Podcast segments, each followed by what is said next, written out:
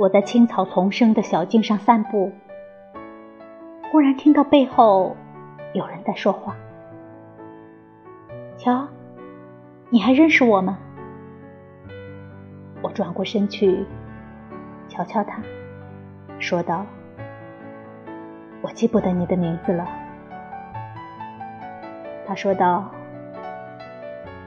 我是你年轻时遇到的第一个大烦恼。”他的眼睛看上去像是空气里还含有露水的清晨。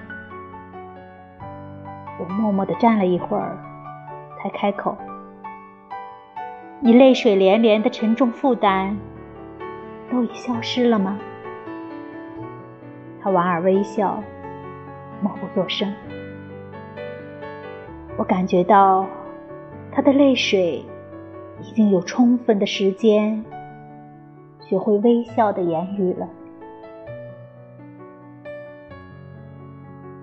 有一次你说过，他悄悄地说道：“你要把你的悲哀刻骨铭心的永远记住。”我的脸难红了。我说：“是的，我说过。”可是岁月流逝，我就忘记了。于是，我把他的手握在我的手里，说道：“可是你已经变了，过去一度烦恼，现在已经心平气和了。”他说。